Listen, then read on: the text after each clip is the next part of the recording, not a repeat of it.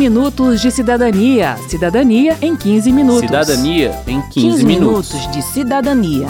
Cidadania em 15 Cidadania minutos. em 15 minutos.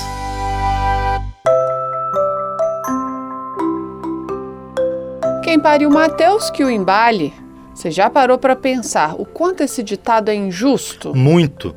Mas o pior é que ele reflete a realidade. Normalmente é a mulher mesmo que fica responsável por cuidar dos filhos, ainda que isso já tenha mudado muito e que mais pais percebam o quanto é importante e gratificante cuidar das crianças, as tarefas de cuidados ficam mais com as mulheres. Principalmente quando os filhos têm alguma deficiência.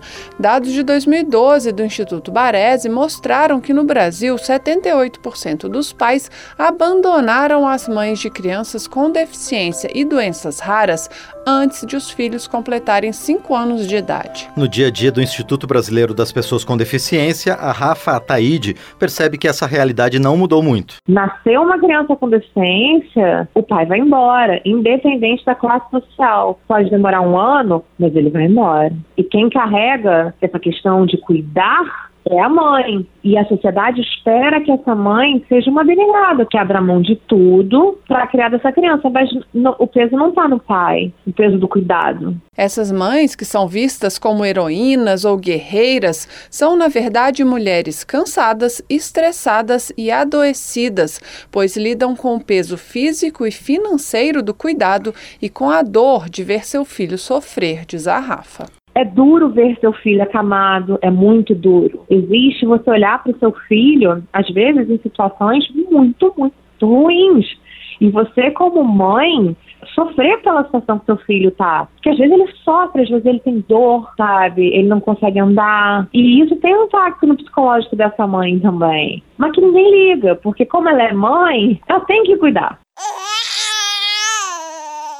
Diante dessa sobrecarga, surge a pergunta: quem cuida de quem cuida? É sobre isso que vamos tratar aqui, neste 15 Minutos de Cidadania. Eu sou Verônica Lima. E eu sou Márcio Aquilissardi. Bem-vindo, meu novo ser, cercado de proteção, de tanto amor, tanta paz,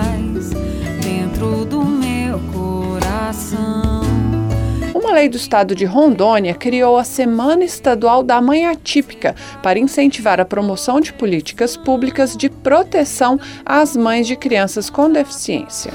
Maternidade atípica é um termo que tenta chamar a atenção da sociedade para as necessidades da mulher que cuida de pessoas com deficiência, para que todos percebam que ela também precisa de cuidados, como afirma a Flaviana Tertuliana, que fez parte da comissão que elaborou a lei de Rondônia, a primeira do Brasil. Estamos falando de mulheres que estão acometidas a várias situações, a falta do autocuidado, do desprezo, das doenças psicossomáticas, das suas tentativas de suicídio, mulheres que sofrem por caminhar sozinhas. E a importância de ter essa lei é para que essas mulheres consigam obter essa rede de apoio, aonde ela deixe de ser sobrecarregada e acabe de uma vez por todas esse título de mãe guerreira. Flaviana participou de uma audiência pública realizada na Câmara dos Deputados para discutir o projeto de lei que institui a Semana Nacional da Maternidade Atípica, a ser comemorada em maio. Durante o encontro, outras mães também compartilharam suas dificuldades no cuidado das pessoas com deficiência. Vamos ouvir. Existe um provérbio africano que diz assim: é preciso uma aldeia para educar uma criança. A mãe, por vezes, é a única integrante dessa aldeia. É ela quem lida com a negativa de matrícula das escolas e a falta de inclusão. É ela quem recebe as negativas do plano de saúde e corre atrás de assegurar as terapias. É ela quem lida com a dor de ver a criança chorando com o afastamento do pai e com o afastamento das outras crianças no parquinho, dos familiares que os ignoram. É ela quem lida com as crises, com as idas aos hospitais e com a dor de quem é excluído. A maior preocupação de uma mãe atípica é de quem ficará com seu filho quando não estivermos mais aqui.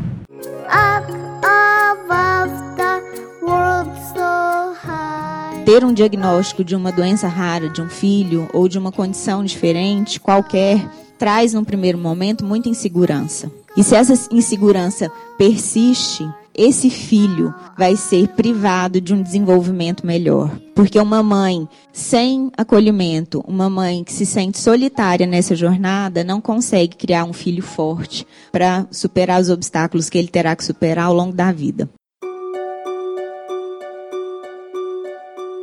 Eu tenho um grupo com mais de mil mães. Só o ano passado, três mães suicidaram.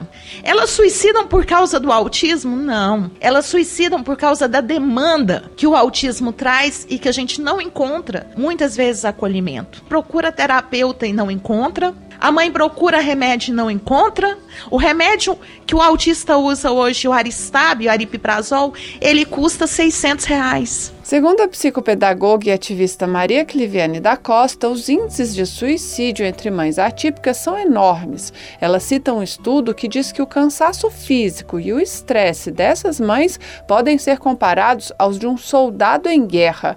Ela conta a história de uma mulher que morreu dentro de casa e só foi encontrada 12 dias depois. Ela ficou 12 dias morta dentro de casa, com o filho dela autista não verbal comendo o que tinha em cima da mesa. A gente está falando de uma mãe que ficou 12 dias e a família não deu falta dela. Tenho que avisar que a vida às vezes é difícil de lidar. O lado bom é que eu vou me esforçar. Farei de tudo para você ser bem. A Gláucia Mendes é professora, escritora e mãe do Pedro Henrique, um menininho autista de 5 anos. Como servidora pública, conseguiu ajustar seu horário de trabalho às demandas do filho. Trabalha de manhã enquanto ele está na escola e à tarde fica por conta de levá-lo a todas as terapias. Hoje o Pedro faz terapia ocupacional, fonoaudióloga, natação duas vezes na semana e psicopedagoga e psicóloga, porque eu não tenho um centro de atendimento que me ofereça todas as terapias num lugar só. Então a minha semana ela é toda corrida, porque eu pego o Pedro na escola, dou almoço para ele, e vou para tal terapia. Então, um dia da semana é no local, no outro dia já é lá em outro bairro, aí no outro dia já é lá no outro. E às vezes no mesmo dia eu tenho a terapia e tenho a natação. Essa é a rotina de muitas mães de crianças autistas, que o Edilson Barbosa, do movimento Orgulho Autista Brasil, apelidou de Meninos Mochila. Menino Mochila. Acorda de manhã, coloca a mochila nas costas do menino e fica na cidade, atrás de estabilizar. De ter terapias, de ter a escola, de ir ao psicólogo. Nós precisamos de ter um local, pessoal, para dar qualidade para essa pessoa. Nós precisamos do centro de referência. Tem lugar que chama clínica escola. Vários governos municipais, estaduais entenderam isso e estão criando. E alguns não. Um projeto de lei tenta resolver esse problema com a criação de centros de assistência integral a autistas no SUS.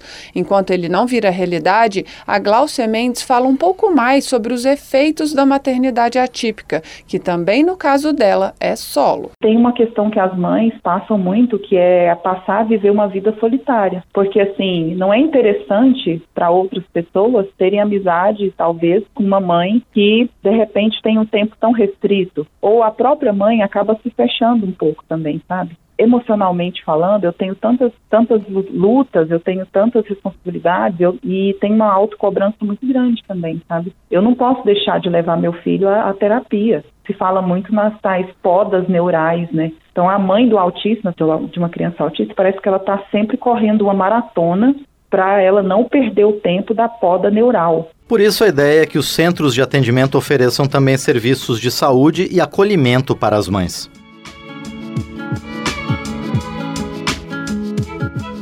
O termo maternidade atípica ainda está em construção. Algumas mães se identificam com ele, outras rejeitam o rótulo, mas todas concordam que elas também precisam de apoio e de cuidado. Por outro lado, algumas mulheres assumem de tal forma a obrigação social do cuidado que acabam afastando outros cuidadores, como pais, tios e avós. Quem alerta é a Juliana Lopes Yamin, presidente do Instituto Nacional de Nanismo. A mãe se volta para aquela criança e para a necessidade daquela criança e esquece de todo o resto. Isso acontece com os filhos que não têm deficiência, com os irmãos da pessoa com deficiência. A mãe olhar só para esse filho como se aquilo ali fosse a missão da vida dela e ela precisar se entregar, isso é materno, gente, isso é útero. A gente gera vida e a gente quer cuidar dessa vida. Tá tudo certo. Mas nós precisamos nos conscientizar de que muitas vezes nós estamos nos vitimizando no lugar errado. A gente está segregando as pessoas que poderiam ser nossa rede de apoio porque a gente se acha imprescindível e insubstituível. Por isso, a Lucinete Ferreira, da Abrace DF, Associação Brasileira de Autismo, Comportamento e Intervenção, defende a necessidade de capacitar as famílias, não só para fortalecer o vínculo do pai e de outros cuidadores com a criança, mas para favorecer o sucesso das terapias e estímulos oferecidos a ela. Eu sou mãe e eu precisei ter formação para aprender a lidar e ensinar minha filha. A gente precisa considerar que essa criança ela vai estar nesse domicílio e que esse domicílio precisa estar preparado para, de certa forma, não só lidar com as questões que envolvem o comportamento do autismo, mas para também estimular e, e aprendizado e, e, proporcionar aprendizado para essa criança dentro desses, desses lares. Esconde, peteca, bolinha de gude e pega, pega. Menino e menina podem brincar de boneca. Ho, ho, ho.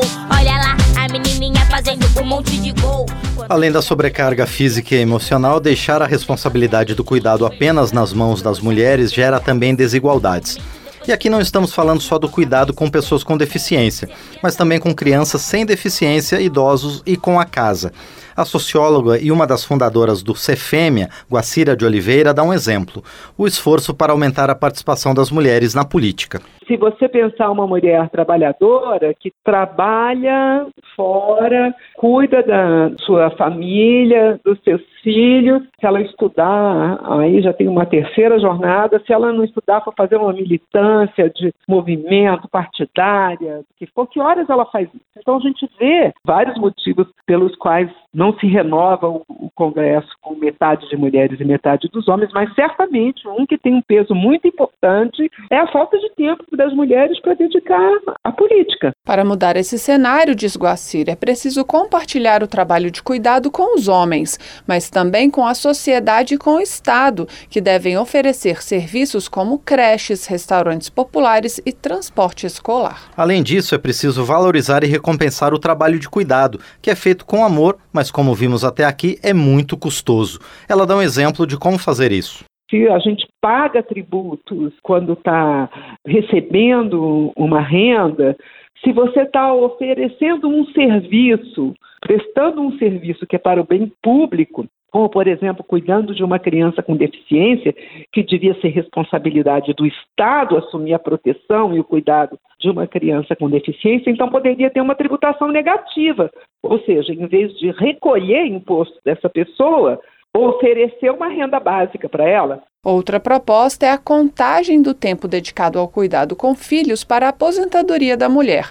Um projeto de lei em debate na Câmara propõe que as mães somem um ano ao tempo de contribuição para cada filho nascido com vida, ou dois anos por filho adotado, e um ano adicional quando se tratar de filho com deficiência intelectual, mental ou grave. Segundo a autora da proposta, a ex-deputada Perpétua Almeida, um terço das mulheres brasileiras em idade de aposentadoria não consegue conseguem o benefício por não terem conseguido cumprir o tempo de serviço, mesmo tendo se dedicado diariamente a uma jornada difícil e não remunerada, a do cuidado. Ela defende a necessidade de reconhecer a maternidade como função social. Veja, se nós considerarmos que o trabalho de criar filhos, o serviço de criar filhos em casa é de fato um trabalho, então nós precisamos ter esse olhar na hora de definir a aposentadoria das mulheres. O Serviço das Mulheres da Criação dos Filhos, a partir da aprovação desse projeto nas demais comissões, vai assegurar com que seja reconhecido como tempo de serviço. Termina aqui o 15 Minutos de Cidadania, que teve produção de Cristiane Baker e Lucélia Cristina, reportagem texto de Verônica Lima, com informações de Luiz Cláudio Canuto, trabalhos técnicos de Newton Gomes, edição de Márcio Aquilissardi e apresentação de Verônica Lima e de Márcio Aquilissardi. Se você tem alguma dúvida, mande pra gente. O e-mail é rádio.câmara.leg.br e o WhatsApp é 61 999 789080. O 15 Minutos de Cidadania é produzido pela Rádio Câmara e transmitido pelas rádios parceiras em todo o Brasil Brasil, como a Rádio Boa Esperança de Andrelândia, Minas Gerais. Você pode conferir todas as edições do programa no site radio.câmara.leg.br e no seu agregador de podcast preferido. Uma boa semana e até o próximo programa. 15 minutos de cidadania. Cidadania em 15 minutos. Cidadania em 15, 15 minutos. minutos de cidadania. Cidadania em 15 Cidadania minutos. em 15 minutos.